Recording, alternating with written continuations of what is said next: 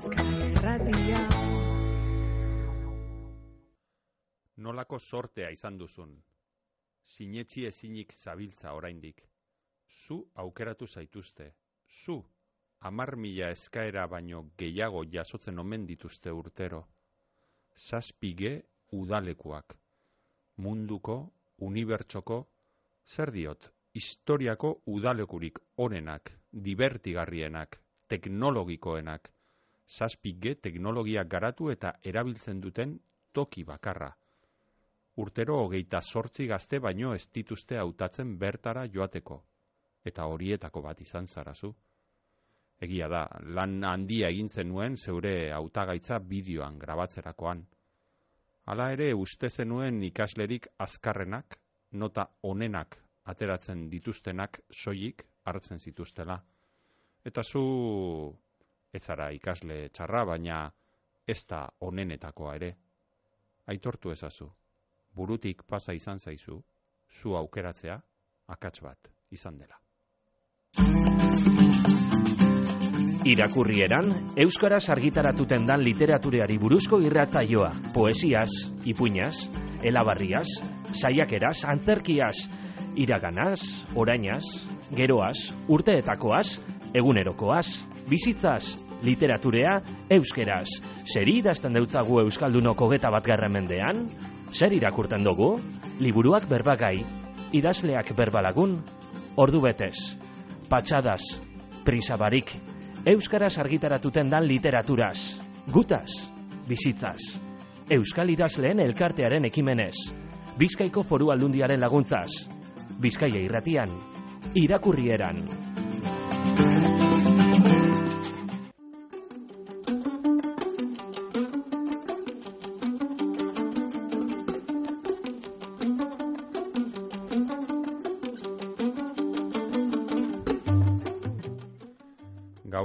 Gaur irakurrieran saioan nerea loiolaren zazpi ge udalekuak liburua hartuko dugu berbagai. Erein argitaletzeak argitaratu barri dau, orain dela egun gutxi batzu aterazan eh, kalera, zazpi ge udalekuak izeneko liburu hau eskapu liburuak saia inauguratu du liburu honek, erein argitaletzearen barruan.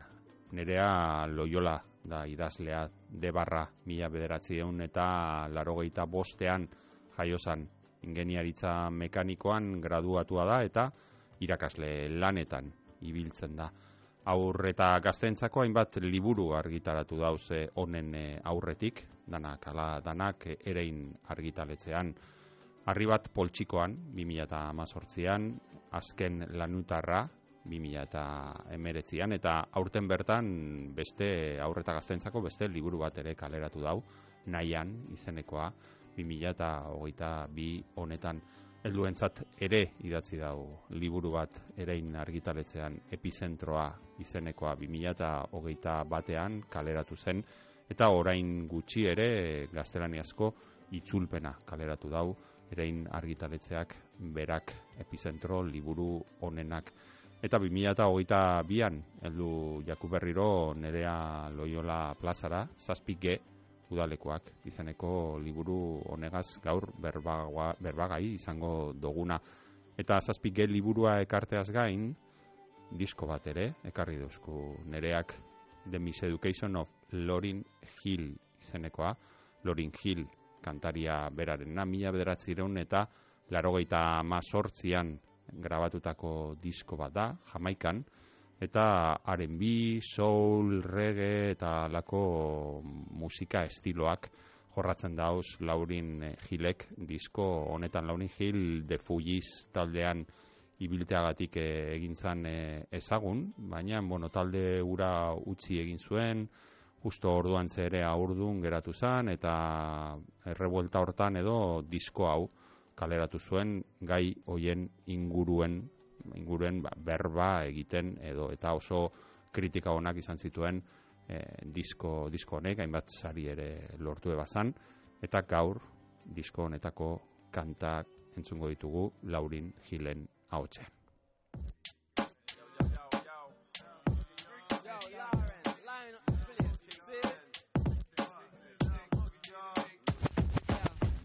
Funny how money changes situation. Miscommunication lead to complication. My emancipation don't fit your equation. I was on the humble, you on every station. Someone play young Lauren like she done. But remember not to game new under the sun. Everything you did has already been done. I know all the tricks from bricks to Kingston. My ting done, major kingdom, one run. Now understand El Boogie, not violent. But if a thing test me, run for me gun. Can't take a threat to me newborn son. El been this way since creation. A groupie call you far from temptation. Now you on ball over separation. Tarnish my image in the conversation. Who you gon' scrimmage like you the champion? You might win some, but you just lost one. You might win some, but you just lost one.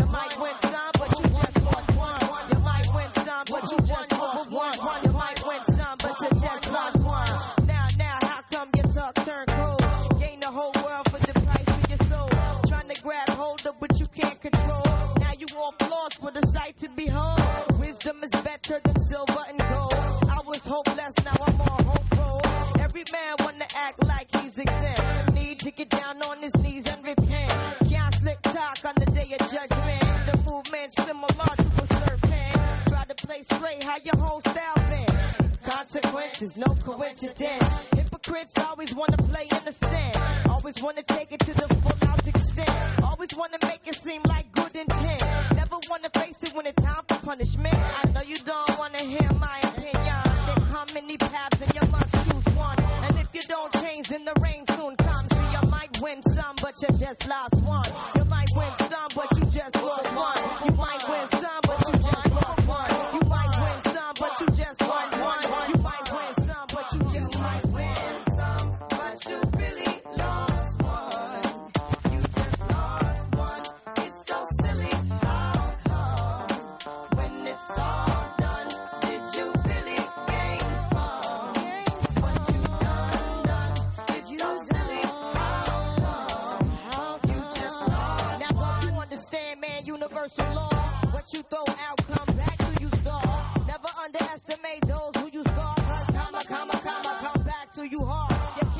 God, people back that long. The chain of shaitan wasn't made that strong.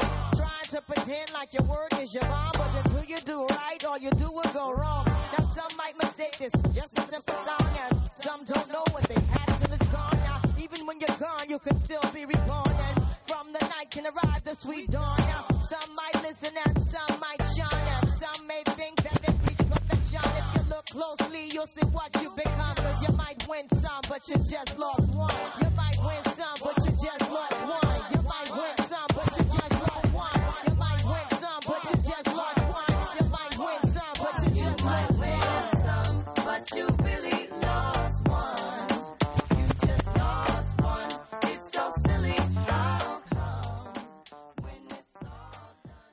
Nerea Loyola, ondo etorri eta eskerrik asko Bizkaia erratiko mikroetara hurbiltzearren. Eskerrik asko zuri gonbidatenagatik. Bueno, lehenbiziko galdera izango da ezinbestean Laurin Gil honengatik zeuk ekarri dozu diskoa geurera, ez dakiz zergatik eh, aukeratu dozun eh, kantari hau.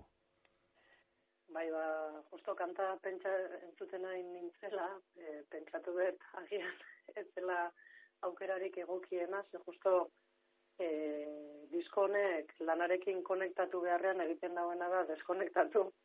Eta, ba, bizat ez zentratuko nabagian e, elkarrizketatik, ez? E, niretzako da e, nire burua isildik egotea edo nire burua isildu nahi dudanean, Mm. erabiltzen dudan e, diska abeslaria eta bereziki diska hori. Horregatik, horregatik eh, hautatu nun, e, bueno, zure proposamena izan zalako agian liburuarekin edo, Mm. edo sorkuntzarekin zer ikusia zeukan e, diska bat hautatzeko eta eta injustu sortzen ari naizenean eta idazten ari naizenean ez dut musikarik entzuten, gainera e, kasu honetan liburu honekin rema handuriko e, banda sonorarik edo etzegoen, Mm. eta orduan ba horregatik esan bueno, ba aukeratuko dudana da liburu hontatik deskonektatzeko beharra sentitzen nuenean entzuten nuen musika. Hau da, musika entzuten duzu, e, idatzi ondoren, gero paseora ateratzen zarenean, pixka bat, e, burua lasaitzeko edo, ez da? Hori hori da, hori da, ja pixka saturatzen eta hor lertzeko zorian dagoen horretan, ba, orduan jartzen dut. Aha.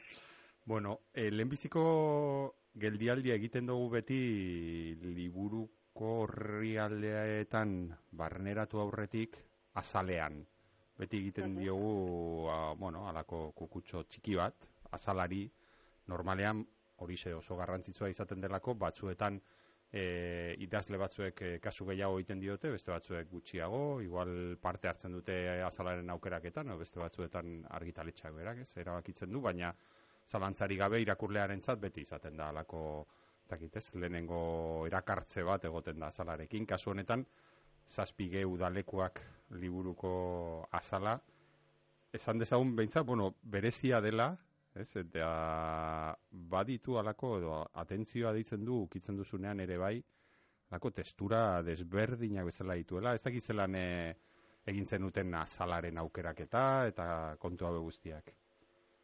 Bai, bai, e, zuk esan dezu moduan, e, azalaren e, diseinua eta aukeraketa, ba, bueno, kontu garrantzitsua izaten da, Mm. azken batean, e, liburu, liburu mordoska badago gaur egun dendetan, eta, eta irakurleari, ba, lehen bizi begitatik sartuko zaio liburua.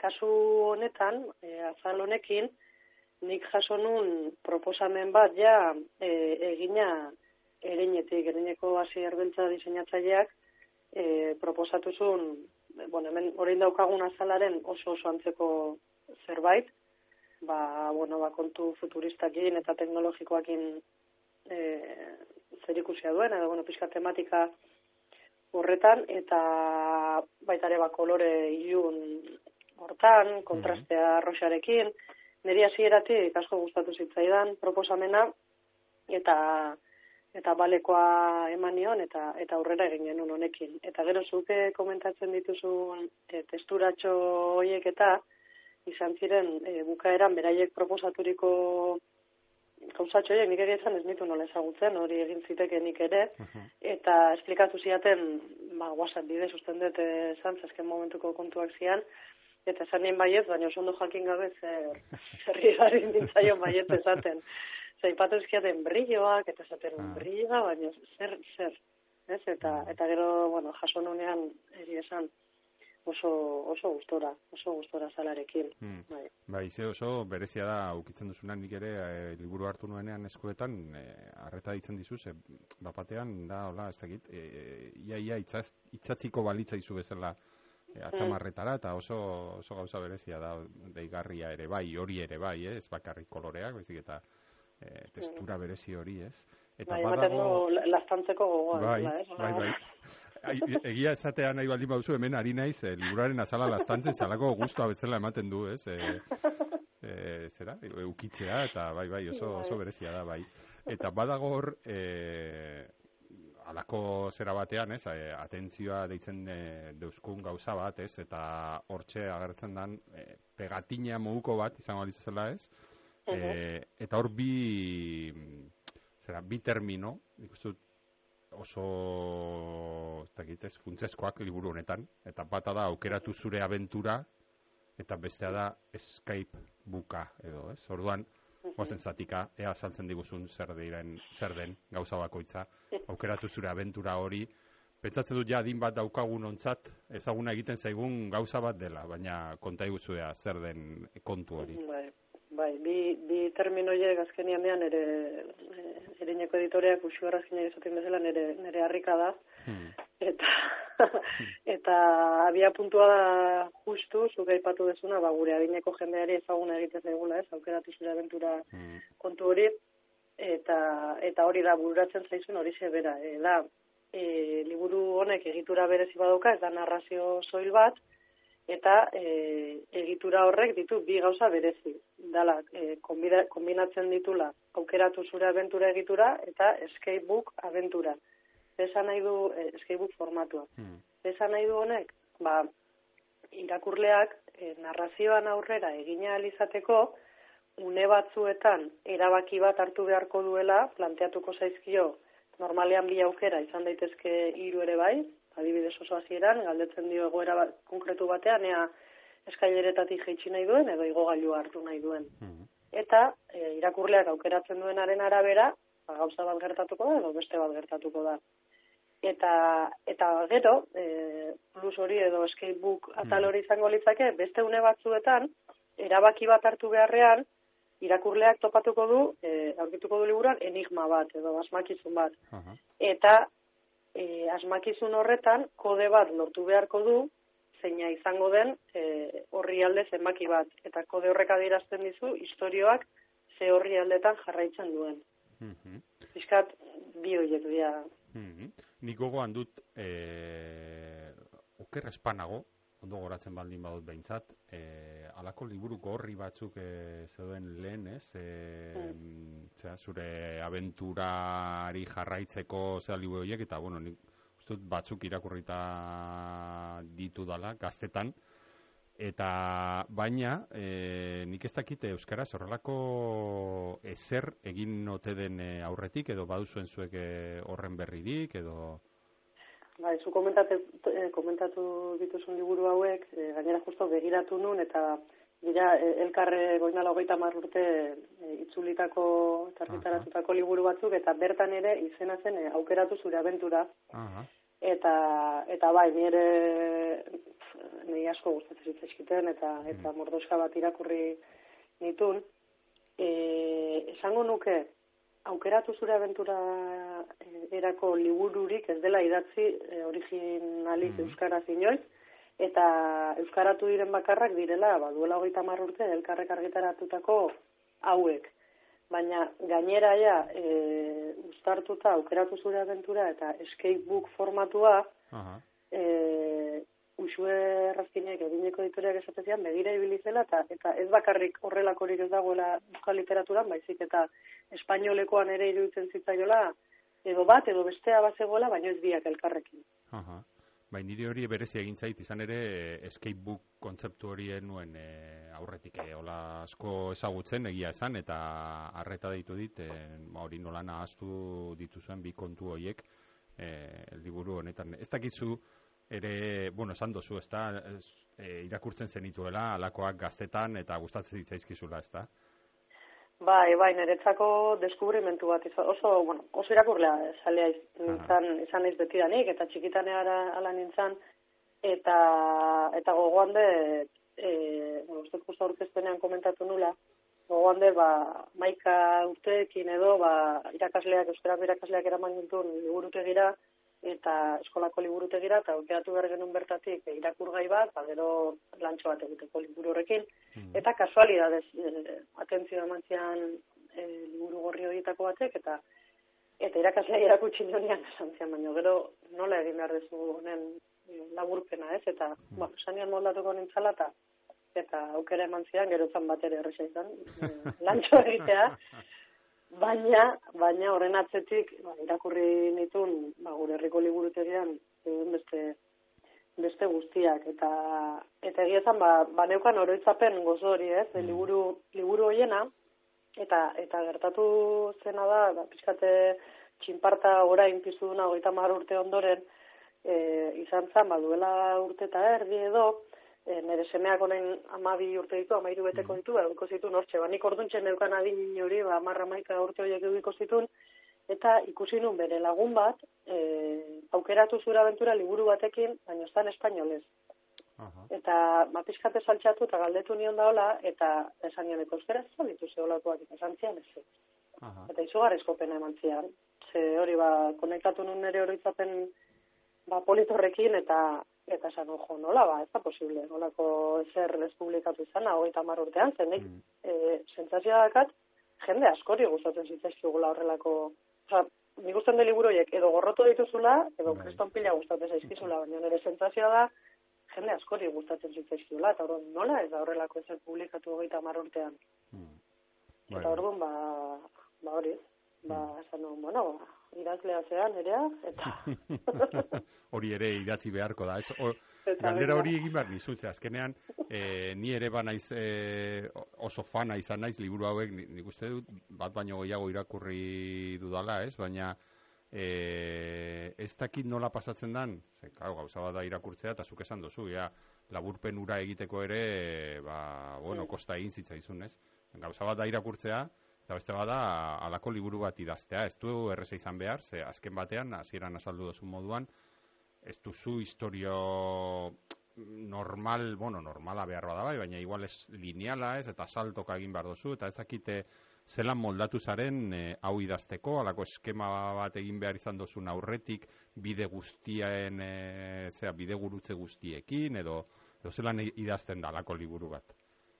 Bai, bai, nik uste dut liburu honek e, irakurtzerakoan zailtasun egituraldetik eta zailtasunik ez dakan bezala, ez? Ba, bueno, saltoak eta ditu horreak atzera aurrera, baina berez irakurtzen naizean hori lineala da, ez?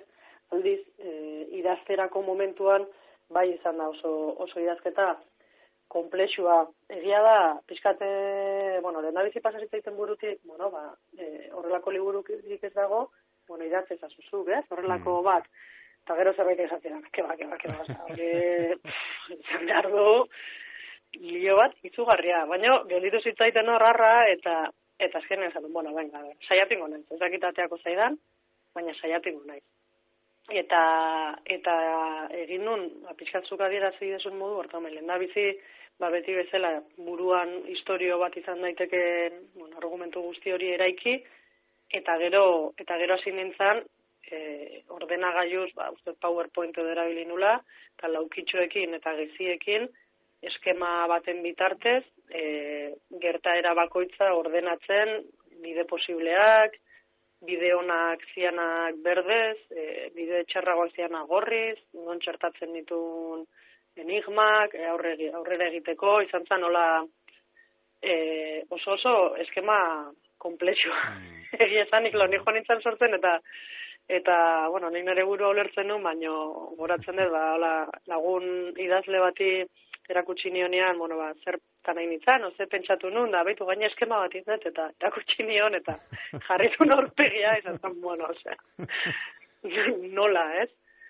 Gero nik egia da, irutzen zaitela hor baita ere pixka laguntzaitela, bueno, nire idazlea naiz, baino ikasketaz ingenieria naiz, Mm. eta bueno, badaukat buruan zerbait kuadrikulatuagoa izan daitekena, pues igual beste perfil bateko pertsona batek igual ez daukana, eta eroso sentitzen naiz, olako eskema eta diagrama eta olako Mm. gauzen artean eroso sentitzen naiz, eta eta hor hor izan da, gero e, eskema egin ondoren ere, izugarrizko harreta jarri behar izan dut, bueno, e, e, planifikatit, planifikatutako guztiaren zuzentasuna bermatzen, ez? E, Mm. akats txiki batek, e, bueno, desastre bat izan daiteke, akats txiki bat, ze liburu guztia izorratzen duzu. Mm. Eta, eta horrek eragin dio, bai, sorkuntzari, baino baita ere gero e, maketazio eta edizioari. Izan da liburu bat errepasatu behar izan duguna milioi bat aldiz.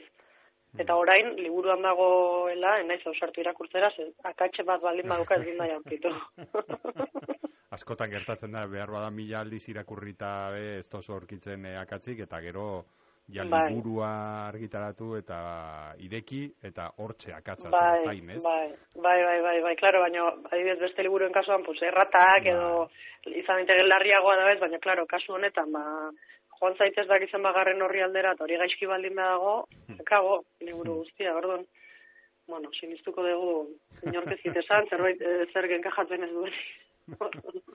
Ez tozu esaten, baina, e, bueno, printzipioz, e, gazteentzako liburu bat izan daiteke, baina ez bakarrik, ezta? Bai, bai, nik dut, e, orokorrean, e, liburu askokin gertatzen dela hau, baina hon, honekin ere pixkat aldarrikapen hori egin nahi genuen, ez? Egia da, bueno, ni pixkat horrekoan batekin e, konparatzen nuen e, pelikulekin e, egiten den modua, bueno, ba, badaudela pelikula batzuk, emezortzi urtetik gorakoentzako kategorizatuta daudenak, eta badaude beste pelikula batzuk, ba, bueno, ez, e, guztiontzako modukoak direnak, baina horrek ez du esan nahi, oza, aurrak e, ikusi alizateak ez du esan nahi, helduak disfrutatuko ez duenik, ez?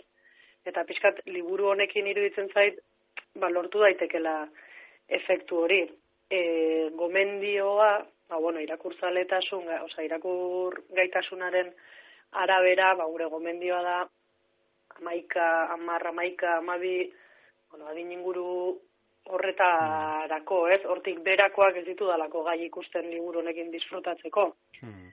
Baina, klaro, hortik gora, nik eh, hau idatzi dudanetik ikusi ditut inguruko inguruko helduak Hmm. eta kriston pila disfrutatu dute, eta zeuden gainera, e, hor argitaletxean, ba, pikeak egon dira, ez? E, Hmm. Zuk hemen zeukera zen, ba, ez dakizte, gaizki, ez? E, ba, nik lortu nuna horrenekoan aukerak eta egokiak itea, nik ez? Hmm. Bueno, ikusi dut, helduentzako arratsalde pasa euritxu bat mantapean egiteko adibidez, Hmm. ba, liburu entretenigarria, oso oso entretenigarria izan daitekela. Bai, bai, nik eh, aitortu behar dut, oso ondo pasatu dudala, egia da, ni, bai, egia da, ni eh, liburu mota honen oso fana nintzen gaztetan, eta geroztik, ba, inoiz ez dute berriro alako libururik eh, euki esku artean, ez? Eta orain berriro ez da bakarrik zenbat disfrutatu dudan e, liburarekin, baizik eta ere ze, zenbat oroitzapen e, karri dizkidan, ez? E, garai hartakoak ere bai, eta alako e, abenturak, eta, eta bueno, beti da oso gustagarria e, ez dakit, e, alako liburu bat e, irakurtzea, ez? Naiz eta, bai, esan behar dizudan ere bai, e, pizka bat zaila jarri diazula elkarrizketa honetarako, ze, klaro, e, normalean, alako novela bat e, idatzi duen norbait elkarrizketatzen dugunean, ba, galdera nagusiena edo izaten da, ba, hori ez, ba, protagonistari buruzkoa, eta ea zein den, eta ea nondik, eta klaro, kasu honetan, ba, ez dakit oso ondo zer galdetu protagonistaren inguruan, ze, esango dugu protagonista norbera dela, azken batean, ez, e, irakurlea bera dela protagonista. Bai, bai, bai, bai, hori, bueno, liburu hauen ezaugarri nagusienetako bat hori da, eta e, nire helburua hori izan e, ahalik eta gutxien definitzea, bueno, fizikoki ez dut bat ere definitu protagonista, eta izakera aldetik, ba, ahalik eta pintzela da gutxienak ematea, ba, irakurlea protagonista sentitu dadin, ez? Eta, eta azkenean, ba, ematen inguruari buruzko ematen den informazioekin eta eta dauden elkarrizketekin eta ba bueno ba bereganatu dezan gure hogeita zazpi izeneko protagonista hau eta irakurlea sentitu dadien ba udaleku hoietak egia da elkarrizketa egiteko ez ditula eh, oso errez jartzen Bai, bai. baino bai eta eta hori adibidez e, izan da baitaren lan zaila ez Az- azkenean ba bueno eh, behar ditugu e, literaturan narrazio bat edo novela bat idazten naizeanean ezinbestekoa da pertsonaia nagusia eta Mm. beti eraikitzen dugu eta sortzen dugu eta eta bera izateko moduaren arabera hartzen ditugu erabaki batzuk eta eta oso presente dago beti, ez? Pertsonaien sortze hori. Mm.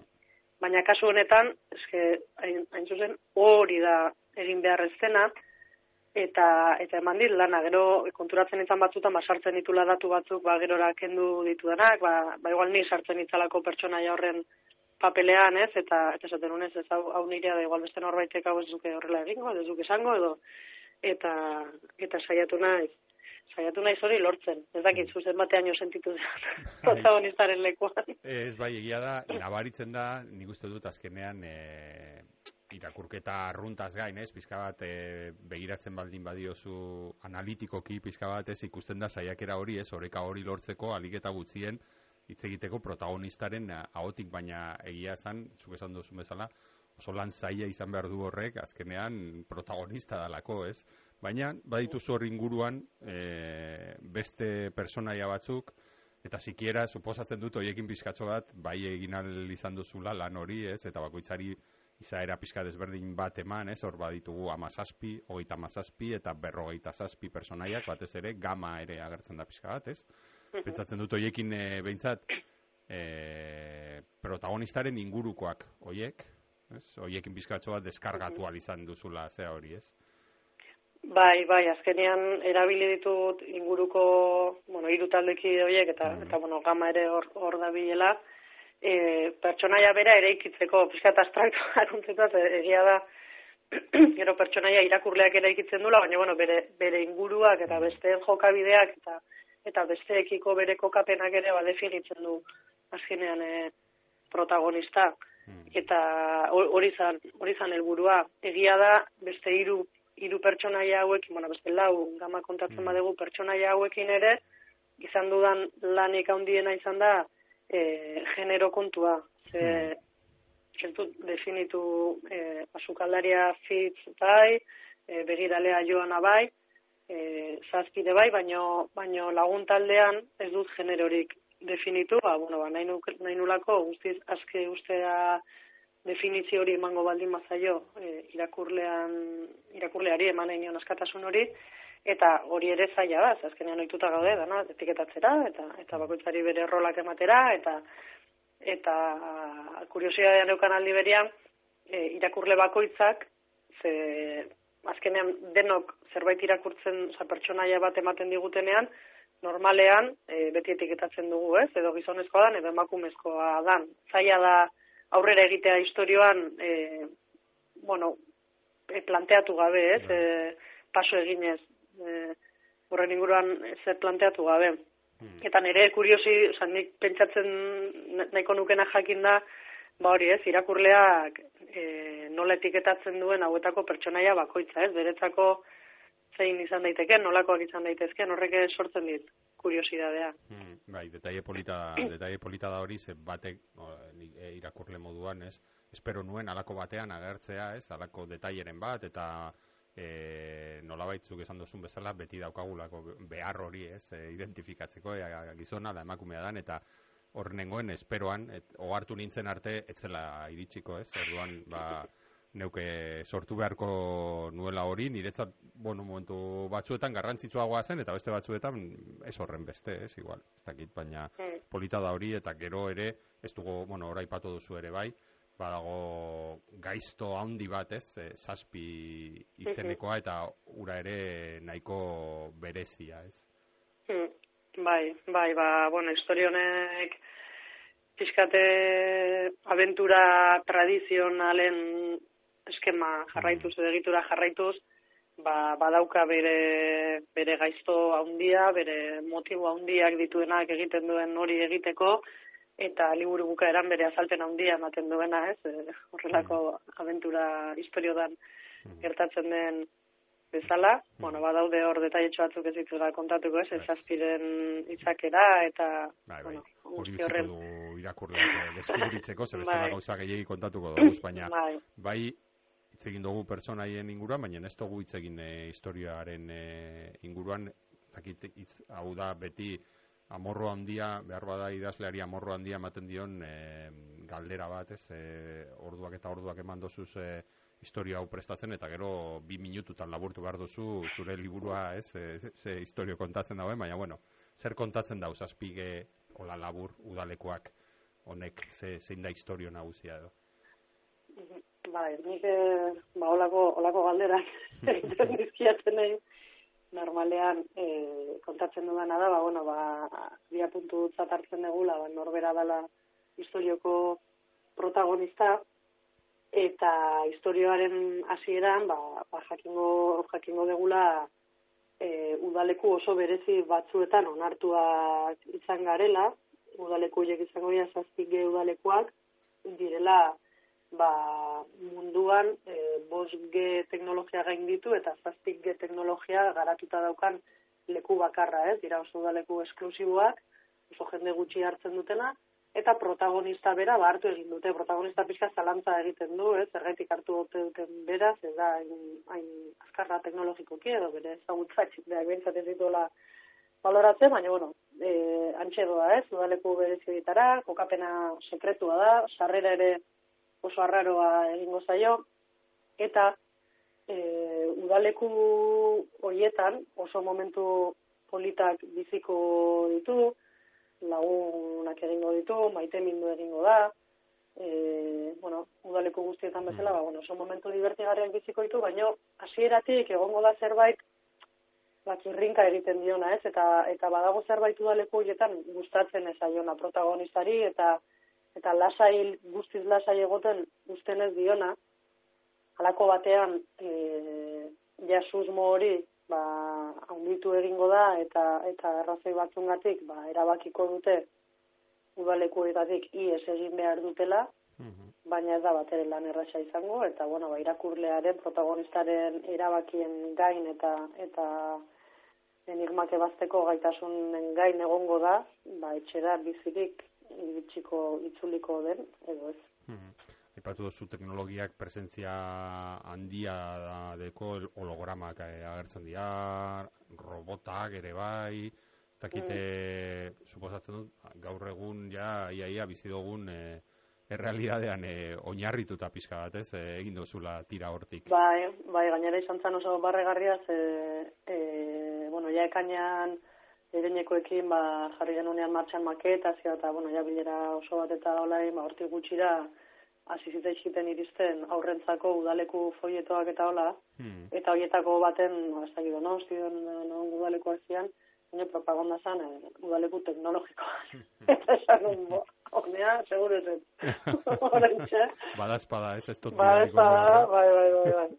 Bai, nik usten dut azkenian, bai, eta gero humanoideak eta ere hor Mhm. tartean daude, eta ba, nik usten dut e, alde batetik dalako gai bat e, engantxatu iten duna gaur egun, gazteak engantxatuko dituna baita ere nire ustez, e, jokoa ematen zidan, ba, bueno, ari nagusia edo gaiztoaren histori nagusi guzti hori montatu, montatu ahal izateko, eta gero bagrazia itezialako baita ere bosge teknologiana eta ja zazpi ge horretara joateak ere, ba, bueno, grazia egiten zian eta horregatik, horregatik hasi nintzen hortik. Hmm.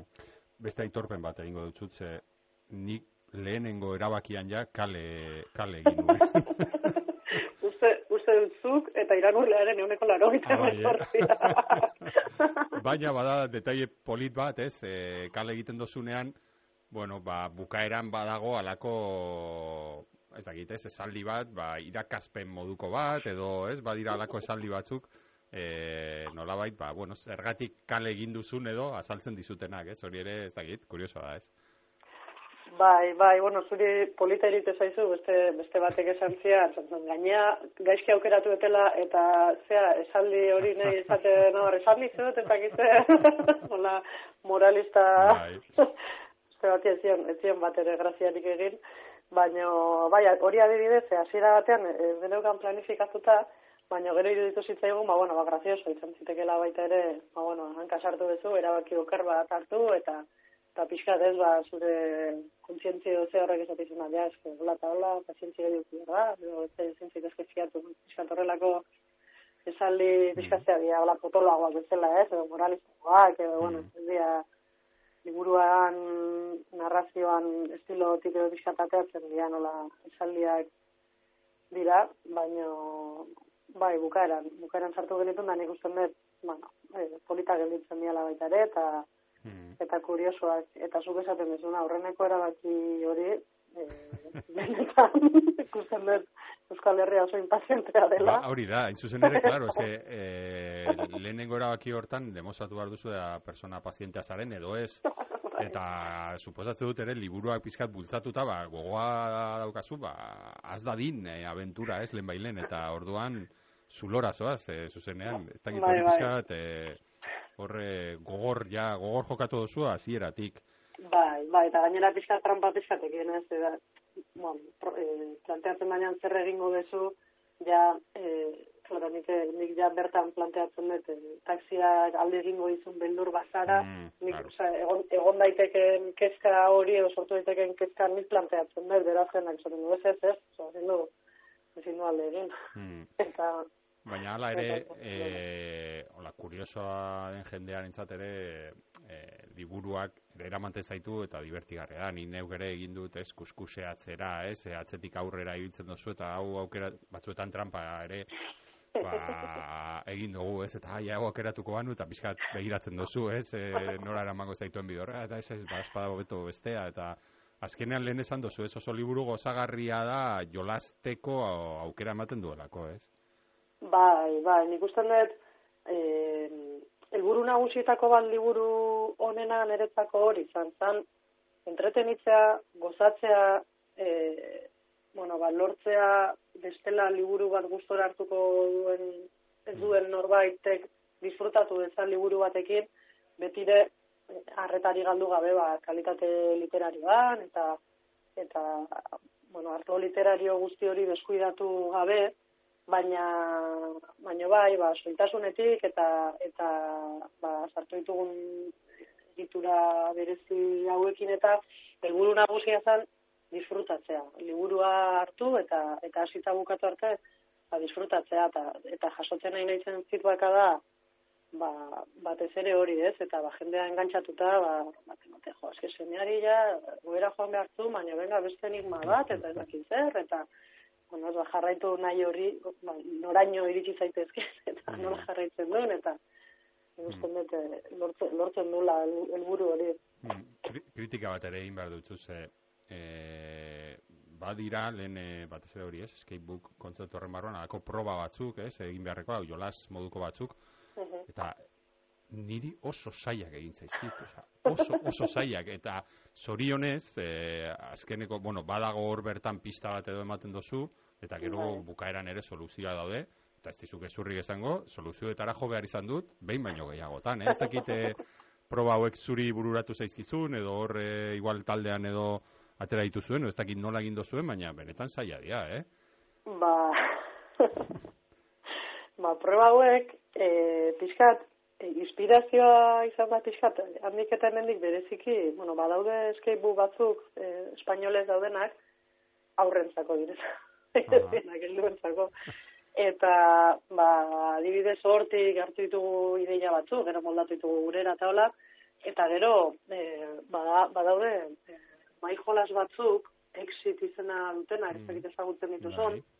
Ja, pixkat escape room bat bezala, baina, bueno, barratxalde baten zure txean egiteko mai baten inguruan, eta horre ere, ba, ba, hola daude, ba, enigma, eta asmakizun mordoska bat, eta ba semea eta biok oso oso da holako holako jolasena eta hortik ere hartu mm. hartu ditut ideia batzuk egia esan baditugu ba, igual hemen lau edo boskutxatxo horrelakoak eta orduan ba, bertatik ere hartu nitu ideiak mm. e, jarri genuen pista txobat hor bertan ba, mm. bueno, pentsatuz e, hasiera batean ez esan gabe badakigu zaila dela, bueno, batzuk asmatzen dituzte, baina nik usten dut e, oitua egon behar dezula baita ere horrelako jolasak egitera. Hmm.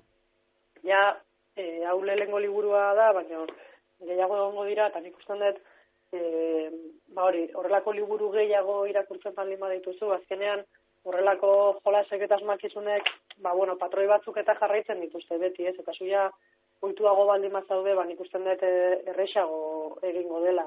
Mm Baina, bai, oza, horre benetik entzun, ez, eta guraso batzuk, baseme alabekin enigmak ebatzi nahian, eta gurasoak ez ikusi ez, eta, eta alabak ikusi. Eta, hori gertatzen da, bai, hori esan behar duntzun, ez, bai. askotan hori gertatzen da, igual helduok pentsatzen dugu, beti pentsatzen dugu gauza bat izango dela, den baino asko zailagoa. Hori da. Orduan eh, erantzunaren bila, zoratu, zoratu egiten gara, ez, eta igual hori ere gertatu zaik, gainera, gero, baditu bi parte bezala liburuak, eta bigarren partera iristen zarenean, hor, e, mehatxua ere egiten duzu, kontuz, hemendik aurrera zailagoa izango da, eta ni hor ja, ja beldurra jota ez, esan nuen, e, ene bada, ba, zailagoa izango bada aurrera antzean, ba, ja, ez dakit, ez dakit bukarara eltzeko kapaz izango izan, baina, bueno, izan, izan naiz, eh, izan naiz, azkenean. E, ez dakit, e, bukatze aldera edo, ez dakit, e, beti egiten dugun galdera da, gustora geratu dotezaren e, egindako lanarekin. Bai, bai, bai, niretzako oso oso lan polita izan da, e, lehen komentatu dut, guruko irakurle hau zein helduek pila bat disfrutatu dutela ez, gero irakurri dutenean, baino hemen lehenbabiziko egia da, nik disfrutatu dutela pila bat, idazten, sortzen, pentsatzen, e, izugarrizko post hartu nun e, ereinek e, baiet esan zionean, nire, nire mm. proiektu ero mm. honi, eta eta orain bai luzi handiz kaleratu dut, gainera, bueno, orain orain da, baina hasierako harrera izan donare, ba oso oso polita izaten nahi da. Eta bai, meretzako eh lenguan norbait esatenean azkenean eh epicentro ez, helduentzako lehen liburuak ba ematen dula ilusio berezi moduko bat ja lortzen desunean helduentzako lan bat idaztea, dagoela beraz justifikatuta hori ez, hor literaturak ere bere komplexutasuna da durako, baina bueno, nik azkenen zintzoa izaten, ba, bueno, esatea jo, ba, lortu dut, ez, helduentzako ere zehatitea, lan pila bat indeak, eta oso guztua gelditu naiz. Uste nun, e, etziala ingo horrek baino ilusio gehiago, baino, baino ez da egia, eguru honek asko ilusio handiago indet, e, ba, adibes epizentroaren argitalpenak baino, eta mm. nik usten dut horratzetik da ona dala, zulen komentatu dezuna, eta da, agian konektatzen detelako, baitzan nintzen aur horrekin, Mm. eta orduko ilusio hoiekin, eta nik usten dut eh, horrek daukala zer ikusi handian. E, sortzen Mm. dituan konexio horiek eta oroitzapen horiek. Eh, esan duzu gainera, bueno, ereinek, eh, zera, proiektua onartu bakarrik ez, eh, eskapu liburuak izeneko, bueno, sail moduko bat eh, abiatu du liburu honegaz, lehen esan duzu, edo hori iruditu zaiten zuta, gehiago egongo direla. Bai, bai, bai, bai, hori da. E, nik hau aurkeztu nienean, bueno, e, baiet ez zuten zalantzarik egin, baiet esan ziaten, eta gero hortik gutxira proposatu ziatena zan, ez izatea liburu bakarra, esan ziaten, haunek ezin du liburu bakarra izan, horrelako horrelako zerbait egin ezkero ederrena litzateke bilduma bat sortzea, ez? Eta hori da eskapu liburuak jarri diogu izena bildumari eta helburua nik bete esaten dut helburua dela, ez dakit beteko duda, baina helburua litzateke, ba, printzipioz urrengoko udazkenerako ba, beste liburu bat atera litzatea, urtean bat, baino eh, aurreko baten uste lagun bat izaten nion, eh, nik ez du sekula aurretik jarriko publikazio naia sorkuntzaren denboraren aurretik ez du jarri, ez ez da etortzen, ez, ez, ez, ez da eta ez dauka denborarik, bat da izan urtero, baitzen da biltzen behin, edo urte dira, ez dakit, esplikatzen aizen, baina helburua bentsator dago, oraintxe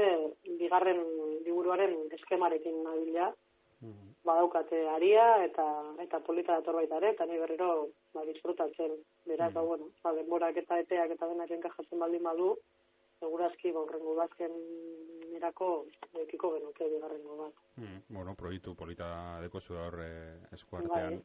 Eta, bueno, eskerrak eman behar dizu azaltzearren, eh, ez da erraza azaltzen, eta nik uste dut eh, entzuleak egingo zuela bizkat, eh, bueno, irudi, irudi bat, liburuan zera aurkituko dauen, eta eta seguro bat baino gehiago animatuko dela, ezta? Bai, e, berarentzat, bere seme alabentzat edo edo zeinentzat e, egokia izan daiteken e, liburu hau eskuratzera, ezta? Orduan eskertu batetik egingo dut eta bestetik e, badakit liburu bat ere badekozula hortik nonbait eta eskatuko dut, bueno, lehenbizi esatea zer liburu aukeratu dozun, Bai, bai, e, egin dut pixka trampaz, e, egin dutena da nik itzuli dut e, liburu bateko poema bat euskerara, poema hori irakurri izateko. ah, oso ondo, oso ondo. Eta da eta da rupi, rupik aurren e, poema bat e, ansiedad produktiba izateko izenekoa eta bueno, bantxetate produktiboa izenburu euskeraz. Oso ondo, ba horrekin agurtuko zaitugu eta zuretzat dira mikroak. Mil esker, Mikel. Antxetate produktiboa, rupik aurren ansiedad produktiba poematik. Antxetate produktiboa daukat. Sentitzen dut, denek ni baino gogorrago egiten dutela lan. Eta atzean geratuko naizela. Ez dudala behar bezain azkar lan egiten. Ez da behar adina ordu. Demora galtzen ari naiz. Ez naiz gozaltzeko esertzen. Eramateko eskatzen dut kafea kotxe bidaietan deitzen diot aizpari, zeren konbertsazio batek demora asko kentzen dit. Atzeratzen dut nire ametxetara hurbiltzen ez nauen guztia. Atzeratzen ditudan gauzak nire ametxak ez balira bezala. Ez aldut ba amets aizpa bat izatea ari deitzeko, eta mai bat izatea gozaltzeko. Horren ordez, nire eguneko ordu bakoitza optimizatzeko prem- premia gaixoan galtzen naiz horrela nolabait hobetzeko, nolabait dirua irabazteko, nolabait nire ibilbidean aurrera egiteko, hori delako arrakasta izatea. Nire bizitza induzkatzen dut, paketetan sartzen dut, munduari saltzen diot eta gehiago eskatzen didatenean nire zurretan aztarrik hartzen dut edo zer idatzi nahian. Kapitalismoa nire buruan sartu zen eta sinetxarazi zidan, produzitzen nuena balio nuela, jendeak kontsumitzen ninduena, kapitalismoa nire buruan sartu zen eta sinetxarazi zidan soilik balio dudala lan egiten badut. Egonezina ikasi nuen hartatik, ziurgabetasuna, ziurgabetasuna ikasi nuen hartatik, ikasi nuen haziak lurrean landatzen eta loreak urrengo egunerako nahi izaten. Baina magiak ez du horrela funtzionatzen. Magia ez da gertatzen deskurritu dudalako nola egin gauza gehiago egun bakar batean magia naturaren legeen arabera mugitzen da eta naturak bere denborak ditu. magia gertatzen da jolasten garenean, barre egiten dugunean, dantza, esna amets egiten dugunean. Hor dago geure burua asetzeko ahalmena duen guztia. Belauniko gure zain.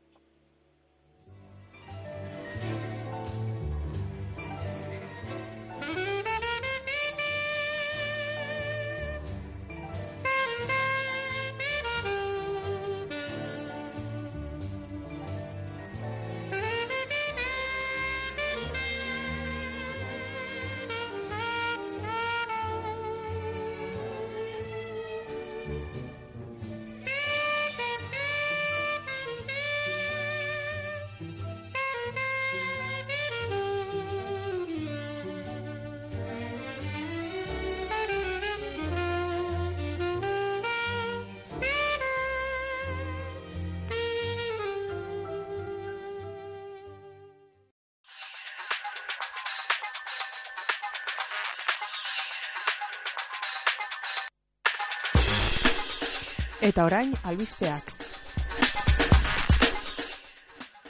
Efemeride bategaz eh, hasiera emango dutzagu albisten eh, tarte honi izan be duela berrogeita amabost urte, justo hilabete hontan azaroan hiltzan Karakasen, Venezuelan erbestean, handima, ibinaga beitia, elantxo beharra, mila bedatziun, eta irurogeita zazpian euskal kulturan eta literaturaren e, langile handia izan zen e, ibinaga behitia, batez ere eusko gogoa aldizkarian egindako lana da azpimarratzekoa, kasetaritza lana, baina beste hainbat alorretan ere jardun zen, eta hainbat kontu ere e, idatzi ebazan, bi liburu dekoguz, handima ibinaga behitiarena, bata pako sudupek, elkar argitaletzerako e, autatutako edo osatutako e, lanekin, handimaren idazlan hautatuak izenbura deko obra horrek, eta bertan,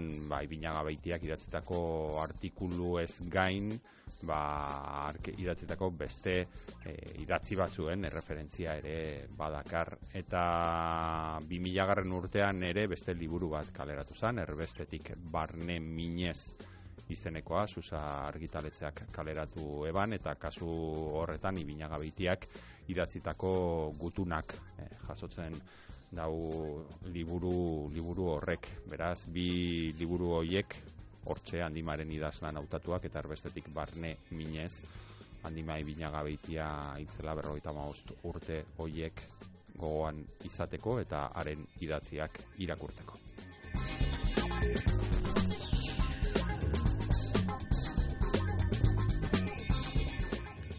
Eta zeuen agendetan apuntetako itzordu benetan berezi edo interesgarria. Azaroaren hogeita bian, arratzaldeko zazpietan, bide barrietako liburutegian, Bilbon, eztabaidak literaturarekin hogeita bat garren mendean zikloaren barruan, Euskal literatura pot bandatik gaur arte itzaldia izango da, eta bertan Euskal literaturearen bi izen oso handi. Joseba Sarrion handia eta Jose Mari Iturralde eta haue, bi hauek moderatzen pili kaltzada ibiliko da.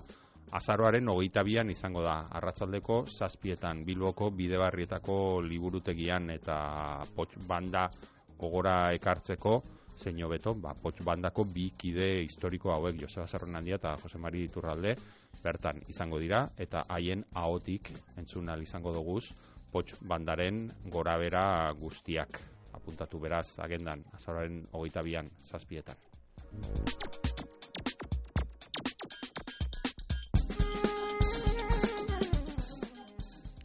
Eta azkenik e, aurretik ere egin dugu berba erakusketa honetaz, liburuaren arbola ditzen da erakusketea eta badakizue, liburuaren inguruko erakusketa bat da, liburuaren inguruan dauzen eragileena, idazleak, argitaletxeak, editoreak eta horren inguruan eta baita liburu fisikoaren inguruan, ezta? E, liburua zertaz osatua dagoen eta halako kontuak aztertzen dau erakusketa honek eta ibiltaria da, bizkaiko hainbat herritatik ibiliko da, Euskararen etxeak e, jarri dau martzan, eta oraingo honetan, azaroaren e, amazazpitik aurrera, eta abenduaren bederatzira, getxoko punta begoñako ekitaldi aretoan izango da erakusketa, eta erakusketa bakarrik ez, itzaldi bat ere izango da azaroaren hogeita sortzian, gorka arreze, susako editore izandakoak eta erakusketa honen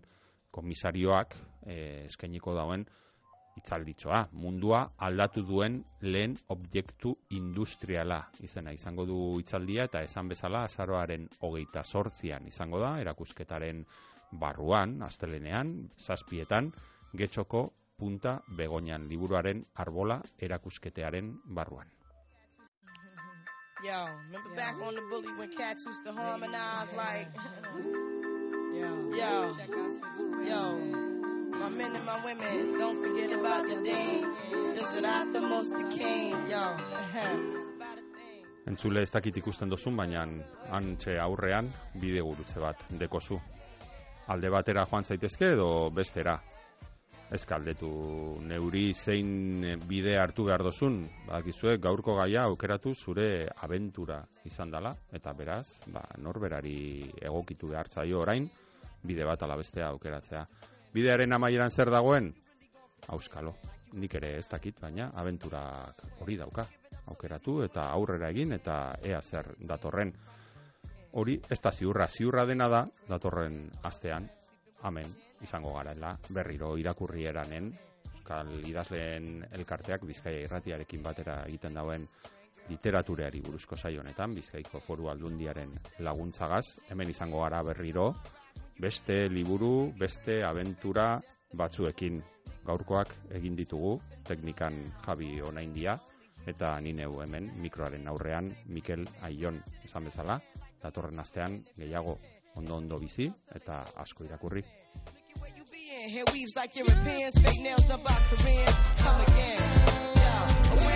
Hair